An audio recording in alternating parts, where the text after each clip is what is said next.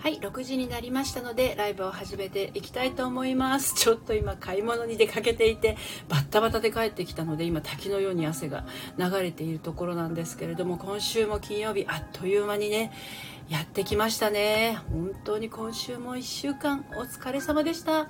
あの月曜日から金曜日がお仕事じゃないっていう人もいらっしゃるかと思いますけれどまあひとまず金曜日までですね今週もやってこれたっていうのはもう本当にそれだけで素晴らしいことだと私は思うわけなんですね。はい。あ続々とね来てくださってありがとうございます。あこさんこんにちは。あの今週あたりからスタンド FM の仕様が変わったっていう話をしていてね今あの続々と4人5人と6人とねあの聞いてくださってる方増えてるんですけどチャット欄に書いていただかない限りはねどなたが聞いてるかは私には分かりません。よかったらチャット欄に「あのこんにちは」とか「ヤッホー」とかね書いていただけると嬉しいです。はいうにきさんこんばんは。お疲れ様です。はい今週も皆さんお疲れ様でした。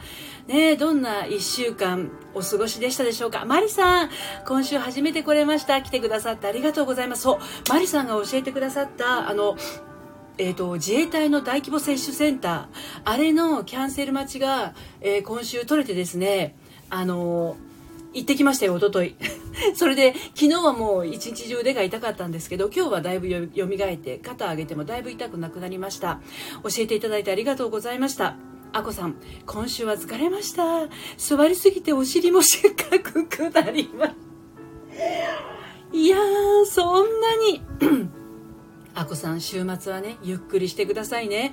本当にお疲れ様でした。もうね、こう、今日の夜は、もう本当に自分をねぎらっていたわってね、あの、優しくしてあげてくださいね。はい、ピアノさん、こんにちは。来てくださってありがとうございます。綺麗な海の、海の、海かな？ちょっと待って、老眼だからよく見えない。ちょっと老眼鏡かけます。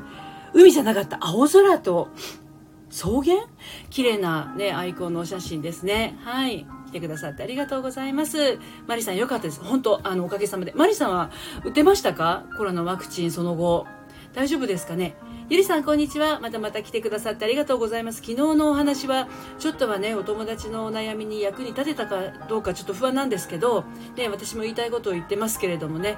はいあのお友達が幸せになれることを私も祈ってます。はいで今日はですね通常の配信の方で、まあ、聞いてくださった方これから聞かれる方あのまちまちかと思うんですがあの離婚で傷だらけの私でも人を信じられる日って来るっていうテーマでねあのお話をしてるんですね。でこれは離婚に限らずなんですけど、まあ、あの失恋ですよね。昨日のゆりさんのお友達もそうですけど何かこう別れを経験するとですねそれがちょっとトラウマトラウマっぽくなっちゃってなんていうのかな。うんなんかこう一歩踏み出す勇気がね出なくなっちゃったりするんですよね。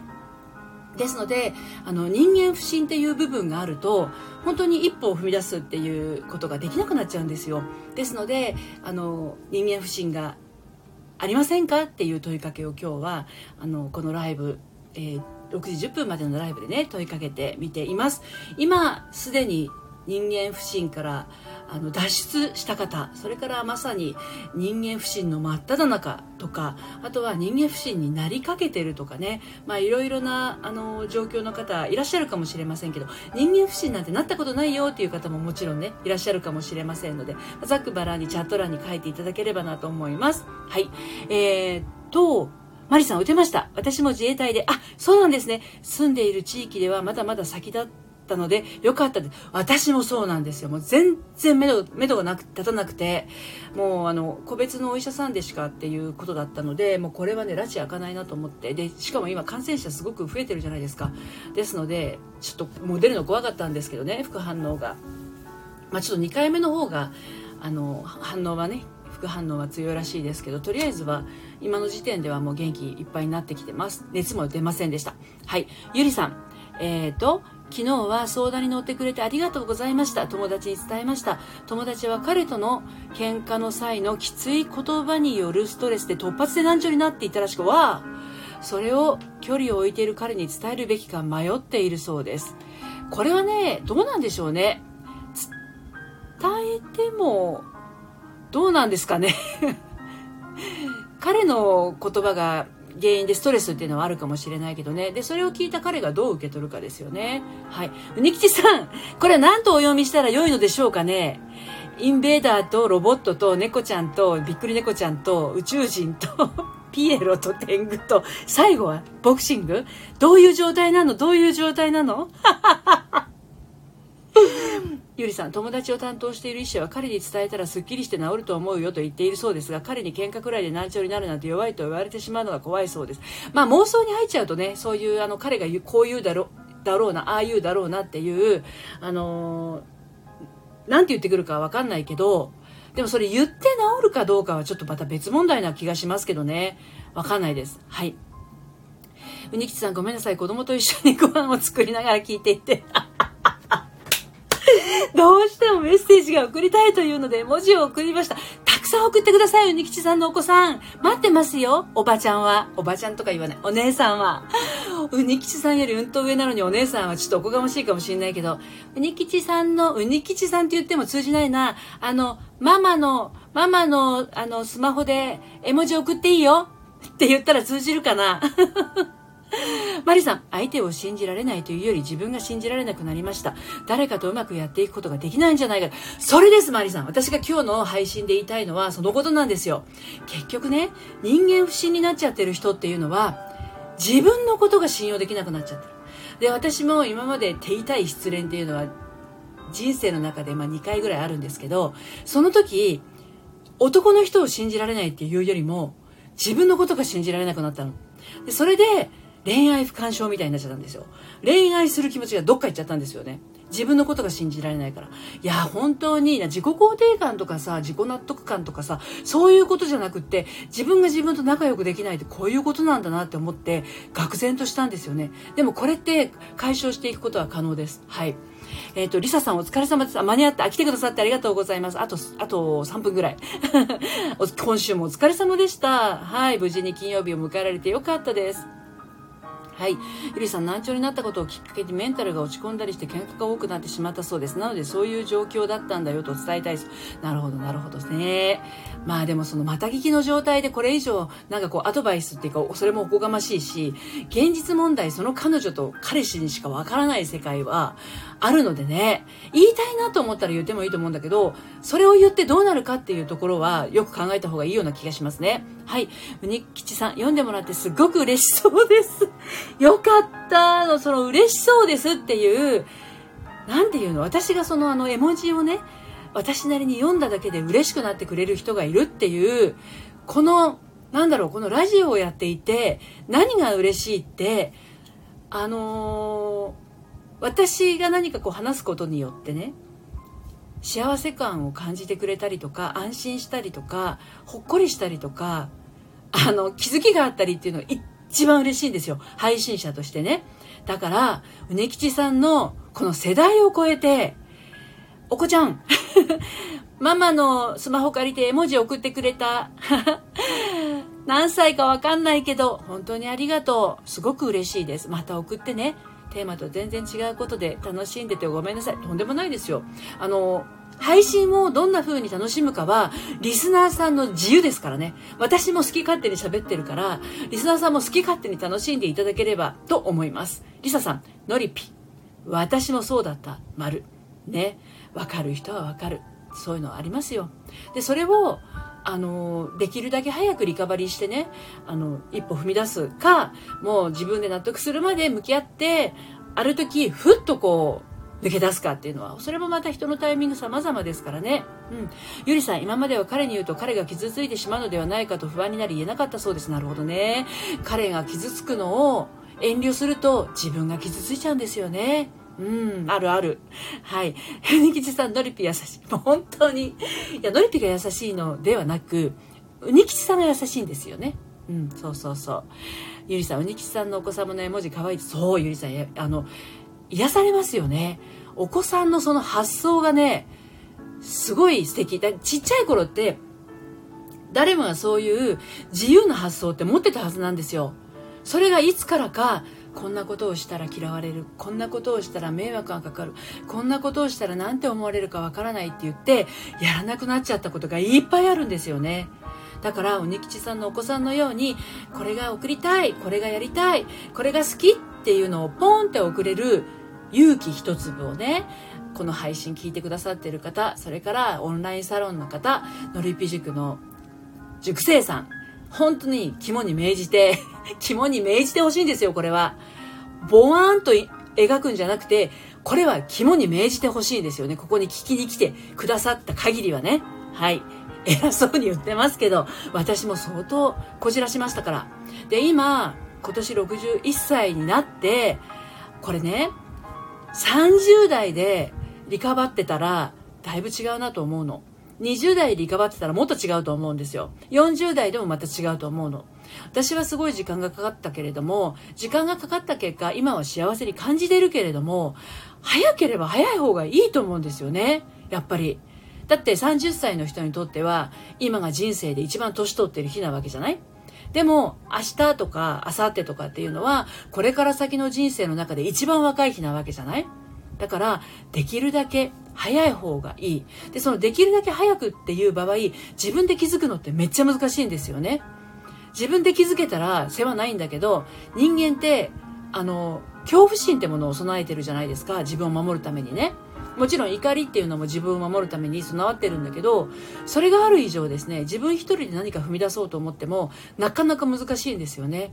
うん、だからもし一歩踏み出したいなと思ったら、まあ、サロンに入っていただくなり、まあ、初回カウンセリングでお話をするなりすると絶対ヒントが見つかりますからヒントは絶対見つかるでそれやるかやらないか本人次第なんでご本人さんがあの勇気がなければ当然私がどんなに言ったところでスタートはできないのであのそこからヒントを自分で掴むっていうところだよねそれができたら絶対変わっていけるから諦めないでほしいですね私はもう本当に50になっても60になっても諦めないできたから今幸せに感じてるけどもうそれを20とか30とかの段階で諦めるっていうのは本当にやめてほしいここから先の人生がもっともっと幸せに絶対なるから諦めないでほしいというふうに思いますはいマリさん、リサさん10年ですか ?10 リサさん10年。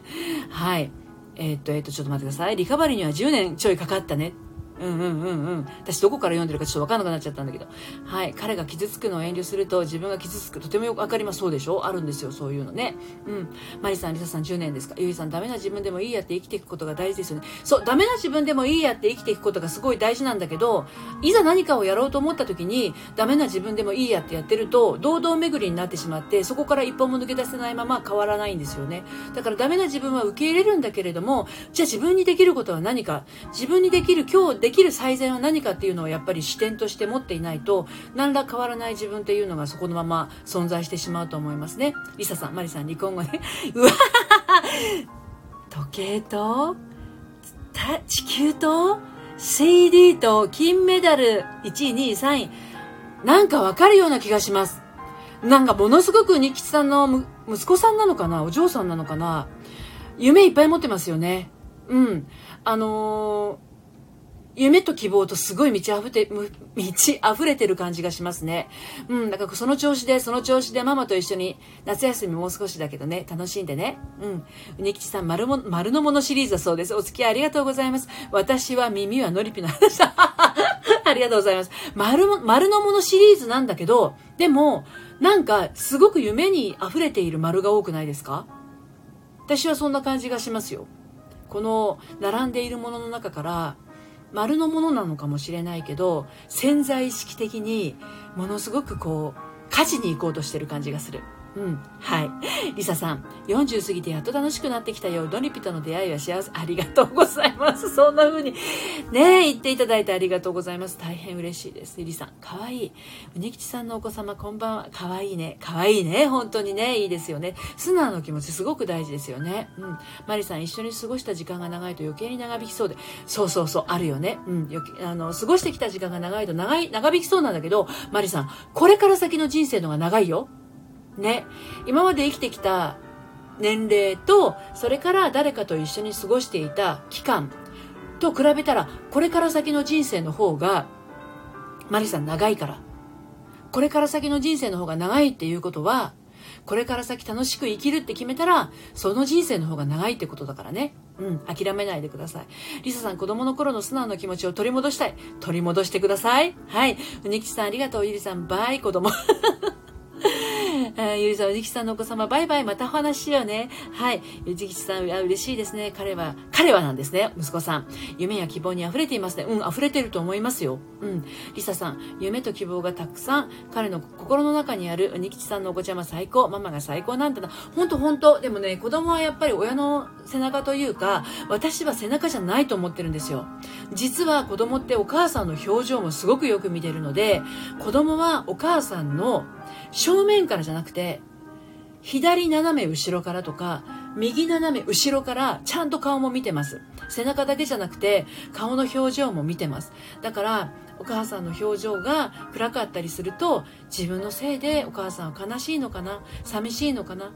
僕のことで私のことで心配事があるのかな？僕のせいなのかな？って思っちゃうことがあるんですね。だから原因がねお子さんじゃなかったとしてもそんな風に思い込むってことは自分の子供だけじゃなくって私たち自身も持ってたりすることがあるんですよ。でそういうのを払拭してあげるとねあの子供の頃のくったくなかった自由度とかそういうものが取り戻せるようになっていきますね。はい。ということで今日もあっという間に15分喋ってしまいました。で明日なんですけれど、えーと、10時45分から久しぶりにえっ、ー、と発言小町のえー、恋愛相談を切るライブをね、やりたいと思ってます。そして明日は11時からサロン限定のお茶会、そして11時45分からサロン限定のプチ講座、正しいよりの戻し方、誤ったよりの戻し方をお届けする予定でおりますので、サロンメンバーは楽しみにしていてください。サロンは現在初月無料で、えー、入ることができますので、ご興味ある方はプロフィールの概要欄から遊びにいらしてください。はい、ということで今日も最後までお付き合いありがとうございました。それではまた明日10時45分の恋愛相談を切るライブお時間合いましたら、あの、遊びにいらしてください。また、オープンチャットの方からご案内をしたいと思います。オープンチャットもプロフィールの概要欄にありますので、入退室自由ですから、あの、まだの方は入ってみてください。はい、うにきちさん、りささん、嬉しい。本当によく見てる子なんです。そうそう、よく見てる子。っていうことは、うにきちさんも結構周りのことをよく、あの、気がつくお母さんなんだと思います。それでは素敵な金曜日をお過ごしください。さようなら。